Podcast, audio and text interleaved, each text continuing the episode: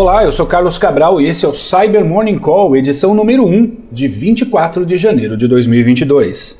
Começando com o tema das ameaças recém-descobertas, tem repercutido um estudo publicado pela Kaspersky sobre um malware chamado Moonbounce, que foi desenvolvido para ser implantado na UEFI dos computadores das vítimas, ou seja, naquela parte do computador que lida com os temas mais elementares de sua configuração, como hardware instalado e detalhes de sua inicialização. Mais precisamente, a ameaça é instalada na porção de memória do UEFI que reside na placa-mãe e não no HD. Ou seja, a ameaça é injetada em uma área do computador que, quando você liga a máquina, ela é ativada antes do sistema operacional ser acessado e que, mesmo que a vítima troque o HD, o Moonbounce ainda estará lá.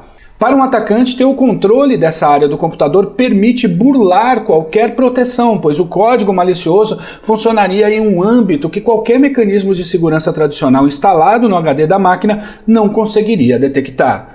Os pesquisadores da Kaspersky atribuíram o Moonbounce a um grupo de espionagem cibernética chamado APT-41, que, de acordo com vários estudos, faria parte do governo chinês.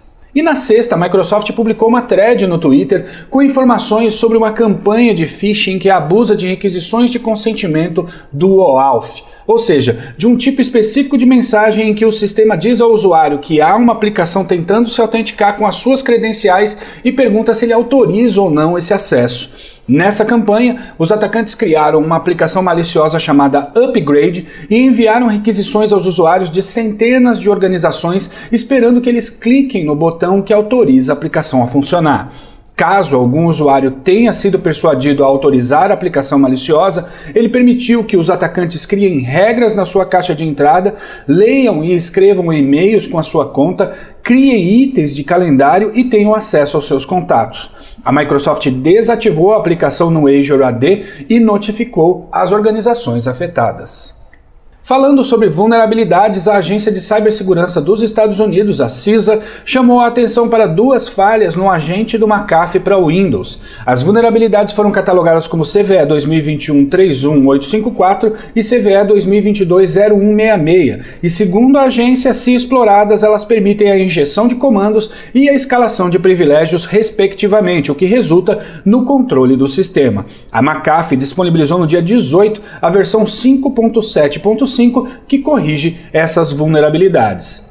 Um outro assunto que repercutiu na imprensa brasileira na última sexta-feira foi a divulgação pelo Banco Central da ocorrência de um incidente cibernético na empresa Acesso Soluções de Pagamento, que resultou no vazamento de dados de mais de 160 mil chaves Pix e de dados pessoais como nome, CPF, banco, agência e conta vinculados a essas chaves. O Banco Central afirma que, abre aspas, as informações obtidas são de natureza cadastral que não permitem a movimentação de recursos nem o acesso às contas e outras e a outras informações financeiras. Fecha aspas.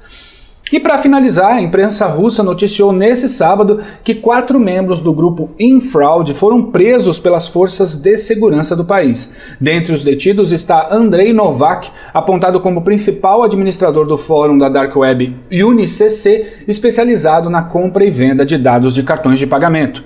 Segundo análise das blockchains de Bitcoin, Litecoin, Ether e Dash, feita pelos nossos colegas da Elliptic, há evidências de que o fórum UniCC já movimentou 358 milhões de dólares em criptomoedas desde 2013 seja porque sentiram que o cerco estava se fechando ou não, no dia 12, os administradores desse fórum emitiram um comunicado aos membros dizendo que o site seria fechado e dando 10 dias para os usuários zerarem suas contas na plataforma. E é isso por hoje, muito obrigado por ouvirem o Cyber Morning Call e tenham um bom dia. Você ouviu o Cyber Morning Call, o podcast de cibersegurança da Tempest. Nos siga em seu tocador de podcast para ter acesso a um novo episódio a cada dia. E para saber mais sobre a Tempest, nos siga no Instagram, Twitter e LinkedIn ou acesse www.tempest.com.br.